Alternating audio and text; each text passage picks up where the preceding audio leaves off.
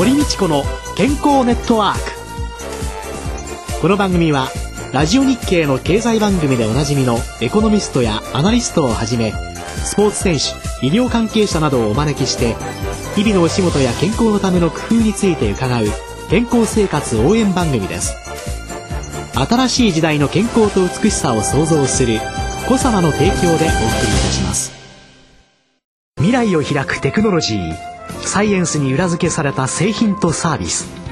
コサナは独自のビジョンによって新しい時代の健康と美しさを創造し皆様のより豊かな生活に寄与したいと願っています。正直に科学する。私たちはコサナです。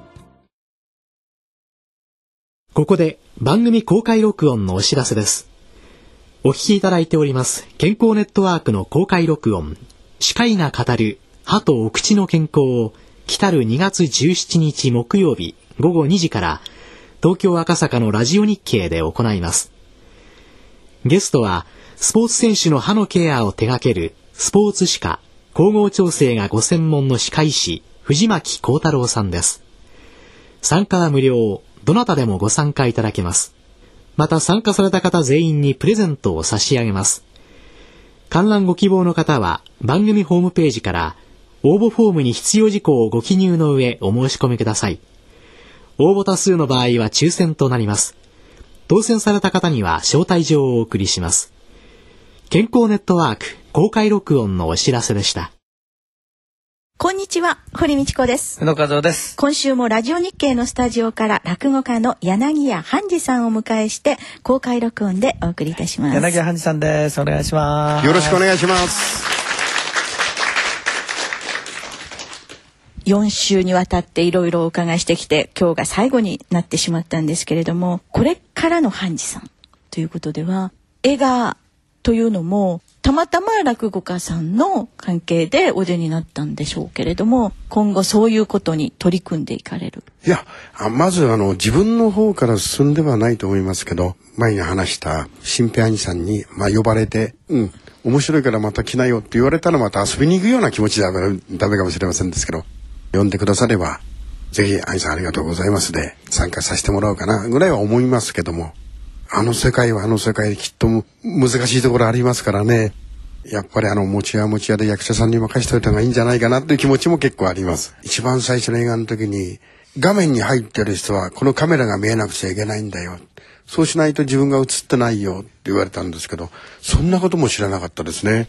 それでもうみんなパーッと撮り終わって、そのちょっとできた画面を見ると、私だけ人の頭の後ろに回ってたりとか、お前カメラ見えなかったらダメだよそれじゃん撮り直しだよなんて言われてですから結構ねそういう何も知りませんからそういう簡単な要するに立ち位置ですとかみんな映画の中でそれぞれがみんな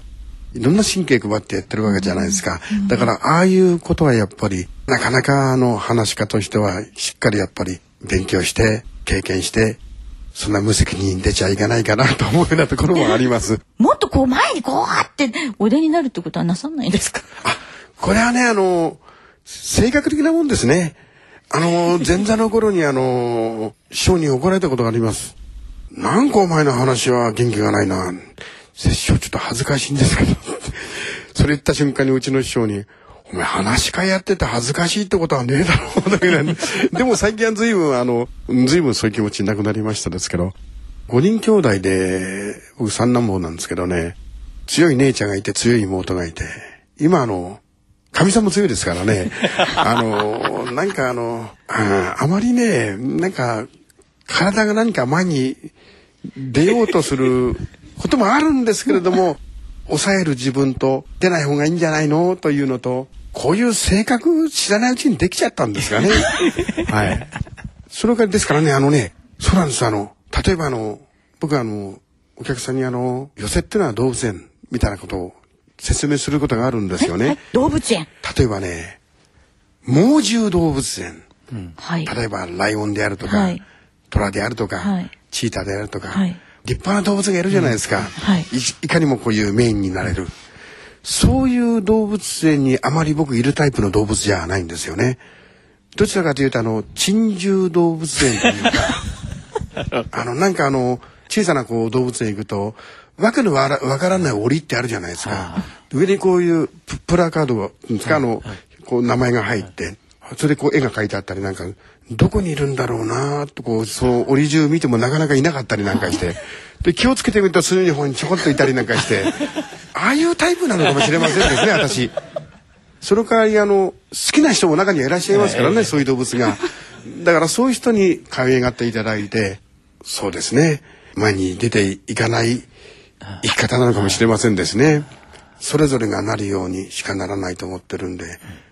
面白がってくれる人がいらっしゃれば、そこにはいつでも伺いますけどもね。でも本当は前へ前へなくちゃいけないんですよね。芸人ですもんね。ダメですね。はい。まあ、人好き好きですから。ありがとうございます。そうじゃないですよね。はい、きっと、品が終わりになるんです。で、そう、そう、そうがいいという。今呼んでくださるところがあればあのどこでもとおっしゃったんですけれども、はい、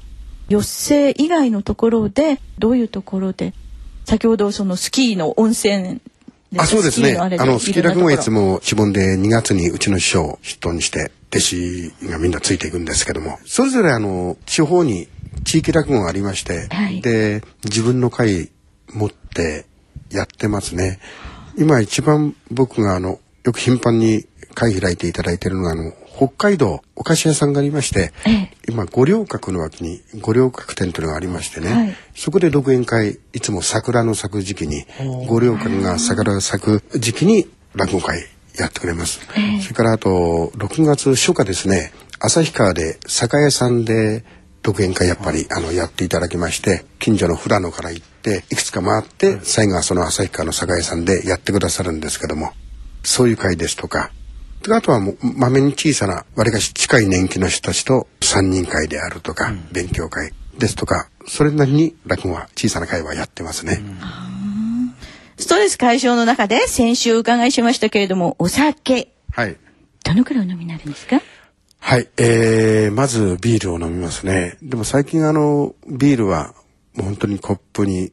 1杯2杯飲んでから、昔は日本酒ばかりでしたが、最近は日本酒結構翌日残るきついところもあるんで、最近はあの、焼酎、芋焼酎をお祝いですとか、割が焼酎系に行ってますね。それで飲んで、そうですね、2合ぐらい飲んでますかね、やっぱり。それでふわっとしたところで、だいたいいい時間になってますね。できたら1号ぐらいがよろしいかと、告知といたしましては。そういう番組だったんですね。はい、そういう番組なんです。お酒を飲むと赤くなる方ですか？赤くはならない赤くなります。でも、ならない時もあります。熱燗ですとか、お湯割りを飲むと、ふわーっときますけども、ロックですとか、そういうのを飲むときは、なんとこの辺だけ、お腹の中だけふわーっとくりきて、顔には出ない時もあります。お酒を飲んで赤くなるタイプの方というのは、はい、ずっとお酒を飲みになりますと、狭心症、それから食道がんになる確率が高うございますので。はい。という情報提供させていただいて、はい、他のストレス解消法も見つけていただけたらなというのを健康番組としてお話をいたしまして。ありがとうございます。あの次なんですけれどその落語会でね、その、今後その弟子や若手を育てるっていうんでそろそろ弟子をというような気持ちにちょっとなりになってきたっていうようなこともおっしゃいましたけれども、はい、この落語というのを次世代にやっぱりつないでいくというか伝えていくというかそれから落語を聞いてくださる人もやっぱり増やさなきゃいけないであろうしそういうのでの活動というのはそうですね。ですからあのうちの師匠はあのよく言うんですけども弟子はモテできたらモテ、っていうふうに言われるんですね。えー、弟子を育てないと、うん、放つ鹿としてまだ一人前じゃないみたいなことも言うんですね。話し家を育てるまたあの話を教えていくということも多分話し家の中の修行の一つじゃないかなと思いますね。でもそれ多分難しいことだと思いますね。もちろん縁もありますしね。縁があって弟子が来るようなことがあれば今は迎えてもいいかなとは思いますけども若手ですね前座さん二つ目さんが、まあ、稽古に来ることもあるんで、まあ、その時には自分なりの精一杯の話は稽古をしてあげたいなってことは思ってますね。ハンジさんの夢っていうのは？夢ですか。ええ話をすると受けて、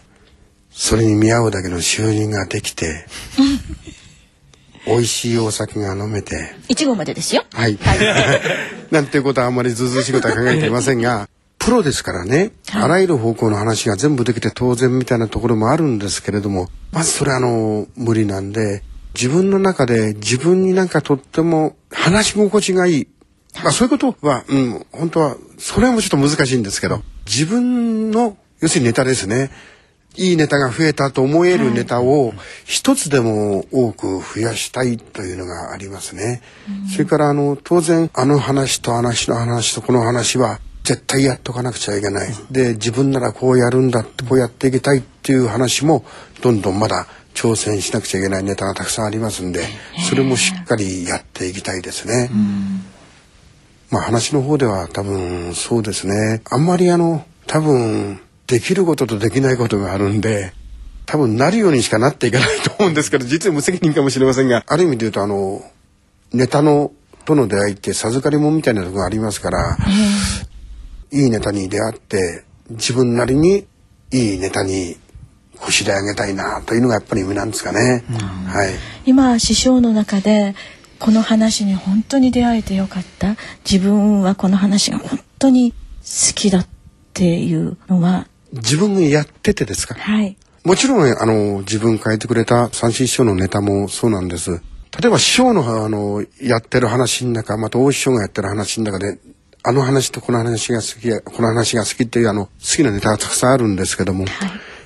うん猫の才なんですね猫の才えー、これは大師匠が五代目子さんがとても得意ネタにしてまして、えー、うちの子さんじも得意ネタにしてます、えー、酒飲みの話なんです、はい、でなんかとっても自分にも合うような気がして、はい。とっても分かりやすい、はい、えー、とってもあの登場人物になりやすいというかで話としてもとってもよくできている話でやっぱり猫の災難という話が大好きです。それからうちの師匠からいただいたんですが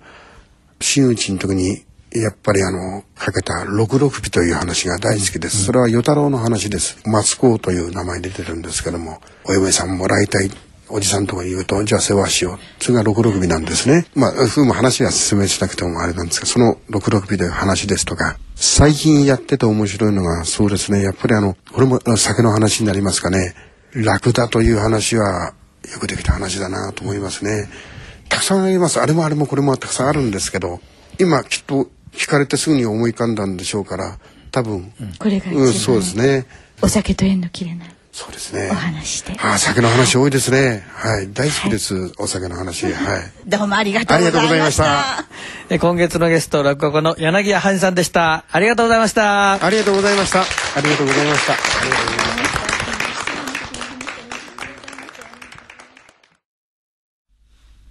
小さなワンポイント情報のコーナーです。小佐社長釜井和美さんです。釜井さんよろしくお願いします。よろしくお願いします。よろしくお願いします、えー、今月1月はリスナーの皆さんからの質問に堀先生がお答えしております。44歳の男性の方サプリメントの飲み方について教えてください。えー、現在コエンザイム9点を1日2錠飲んでいます。これは一度に2錠なのか朝と晩1錠ずつでいいのかいつもわかりません。ご指導お願いします。ということですこういうのってサプリメントっていうのは飲み方本当に困られてるでしょうね。結構たくさんあのお客様窓口の方にあのお客様からお叱りのお電話を頂戴しました。えー、飲み方が書いてないと何に聞くのか書いてないと。不親切だと言って大変お叱りを受けるんです。よ 書いちゃうとあの売れなくなりますという。いや他は書いてると言われず書いてるはずはないんですが あのよくおっしゃられましてですね、えー、あの薬事法で書けないんですよというご紹介をさせていただいております薬事法という絡みがありますので、うん、実際にサプリメントには目安量は書くことがあったとしても、えー、どういうふうに飲むっていうのは書けないんです、うん、コエンザイム9点の場合というのはその剤形的な工夫製剤的な工夫というようなところから言うと1日に2錠といった時に1錠ずつがいいのか2錠がいいのかっていうのはどうなんですか？実際には2回に分けた方がそうですね。血中濃度いわゆるあの血液中に有効成分がある一定量以上ないと有効性が出ないというふうに、まあ、一般的にはいろんな有効成分については、うん、9点に限らずですね、うん、考えられると思うんですね。高い血中濃度を短い期間だけ一気に上げるよりも一定の高さを維持していた方がトータル的には効果が取りやすいんではなかろうかというふうに考えられますので、どちらかといえば2回に分けて飲む方が良いんだろうというふうに思います。ただ実際にはあの先ほどあの先生おっしゃられた通りこの辺のところは健康食品サプリメントには表示ができないことになっていますのでこういうお問い合わせをいただければまあそういうご説明はできるんですけれども、うん、まあ実際にはまあいつどうやって飲もうが構わないというのがサプリメントの要件ですから、うん、逆にあのサプリメントとして販売する側がですね、うん、いつどういうふうに飲まれてもある程度大丈夫なような工夫をしておく必要があって、一気に血中濃度を上げることよりも、まあ、長く高い位置を保てるような、要するに持続時間を長くしていくような工夫というのは必要だろうかなというふうに思います。しかあのコエンザイム9点って一口に言ってもね、うん、その本当に小佐奈さんのように包摂されているものとね、全くされてないものとあるわけですね。うん、ちょっと高級点というのは油に溶けやすいものですから、うん、ですから他のその包摂体になってないようなものだと油と一緒に取った方がやっぱり吸収しやすいので、分けてというだけじゃなくて食後食事の中で油物がありますので、うん、それと取った方がいいです。ところが小佐奈さんのように包摂してあると油があるなし関係なくある一定の吸収っていうのがありますのでこれは食前でも食後でもいいとかっていうようにその商品によってやっぱり違ってくるんだということ、だからその商品についてお聞きになるのが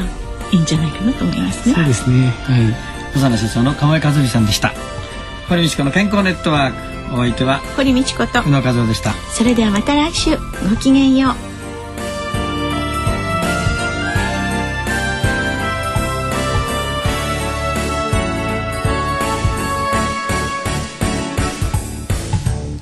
堀道子の健康ネットワーク。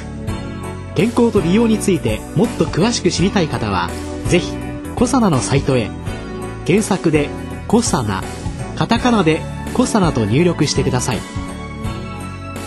この番組は新しい時代の健康と美しさを創造するコサナの提供でお送りいたしました。